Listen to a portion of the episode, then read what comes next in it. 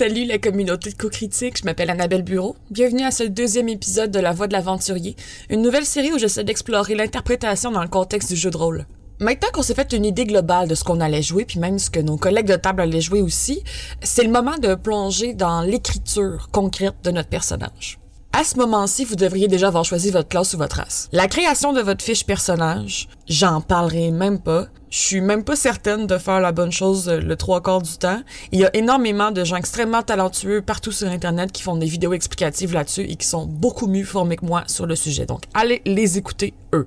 Moi, ce que je veux vous parler aujourd'hui, c'est la manière que je trouve le plus efficace pour créer l'histoire de son personnage. Je sais pas pour vous, mais pour moi, s'il faut que j'aille m'asseoir pour créer un document sur mon personnage. On dirait qu'il faut que ce soit un dimanche après-midi où est-ce que j'ai absolument rien de prévu à l'horaire, que je m'assois devant mon ordinateur puis que je vais passer des heures et la moitié du temps juste regarder mon écran vide en me demandant comment commencer.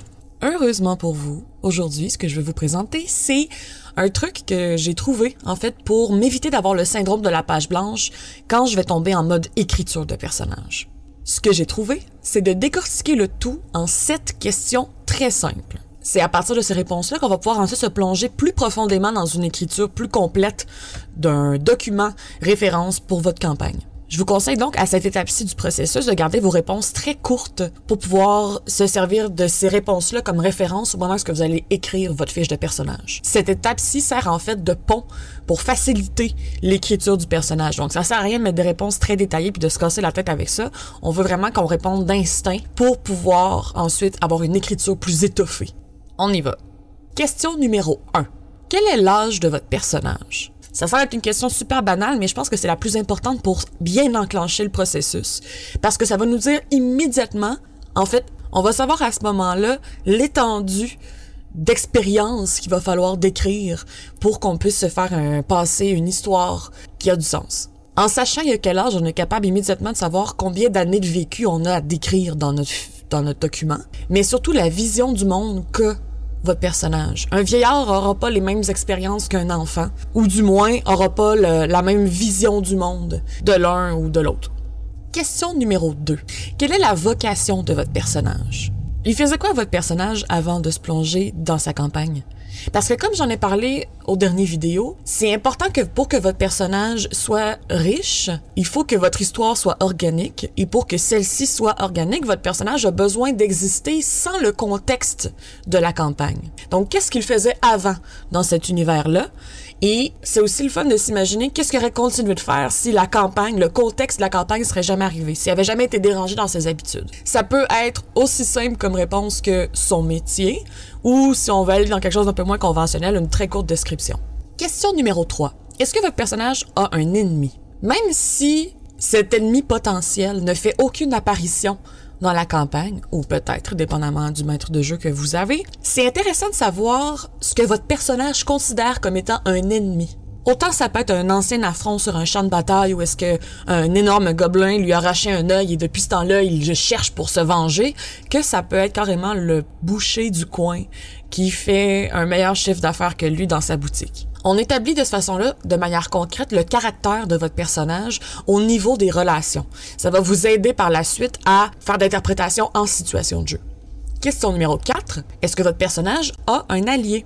vous me voyez venir dans le même principe qu'on établit quelles sont les relations négatives que votre personnage est capable de se créer. On veut savoir maintenant quelles sont les relations positives que votre personnage est capable de se créer. Est-ce que c'est un membre de sa famille? Est-ce que c'est un familier? Est-ce que c'est un collègue de travail? Un enfant avec qui il a grandi toute sa vie? Est-ce que c'est le facteur? Bref, il y a infini de possibilités et ça en dit long en fait sur les liens émotionnels que votre personnage est capable de lier dans sa vie.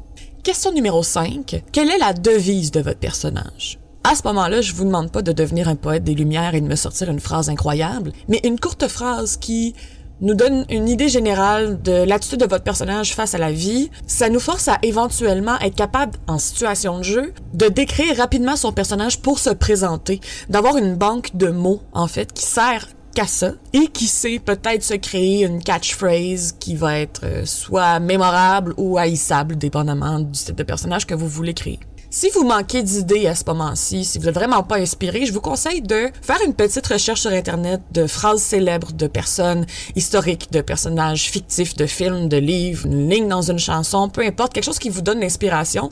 Et vous pouvez vous baser là-dessus ou même carrément prendre cette phrase-là si c'est quelque chose qui vous intéresse. Parce que rien qui vous oblige à se servir de cette phrase-là carrément, mais si vous êtes capable de mettre quelques mots un peu euh, lyriques sur ce que votre personnage a dans sa tête, ça aide après ça à être capable de mieux formuler qui est réellement ce personnage-là et comment est-ce qu'il parlerait. Question numéro 6. Est-ce que c'est la première aventure de votre personnage? Vous pouvez choisir de répondre à cette question-là par un simple oui ou non. C'est satisfaisant, c'est tout ce qu'on veut savoir. Mais le pourquoi de cette question-là, c'est que lorsque vous allez décider d'étoffer votre description, vous savez déjà un peu où vous enlignez par rapport à son passé. En plus de ça, en situation de jeu, vous savez aussi un peu comment est-ce que votre personnage va réagir face à certaines situations. Par rapport en combat, si c'est la première aventure de votre personnage, on s'attend peut-être à ce qu'il soit un peu figé face à la violence. Ou si c'est un vétéran aguerri, peut-être que la vue du sang va carrément changer euh, la manière dont il voit le monde, il va devenir une autre personne carrément, ça fait ressortir des traits de personnalité un peu comme un PTSD. Bref, il y a beaucoup de possibilités. Fait que cette petite réponse-là peut faire une grande différence au niveau de l'interprétation. Dernière question, question numéro 7. Pourquoi est-ce que votre personnage se plonge dans cette aventure-là? Cette question-là est nécessaire et à mes yeux la plus importante, particulièrement si vous savez un peu de quoi va parler la campagne. Pas besoin d'avoir énormément de détails, ça peut être aller explorer des nouvelles contrées, ça peut être aller chercher quelqu'un. Bref, cette réponse-là est nécessaire dans le sens où si on a déjà établi que votre personnage avait une vie avant de se lancer dans cette campagne-là, pourquoi est-ce qu'il a décidé de quitter le confort de son foyer pour se lancer dans une aventure potentiellement dangereuse? Parce qu'on le sait, campagne égale danger.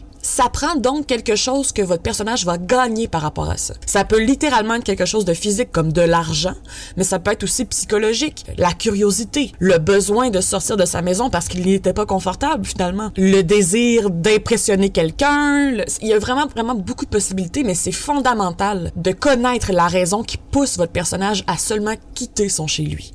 Si vous avez apprécié le contenu que je vous ai présenté aujourd'hui, je vous ai pour vrai? またのき。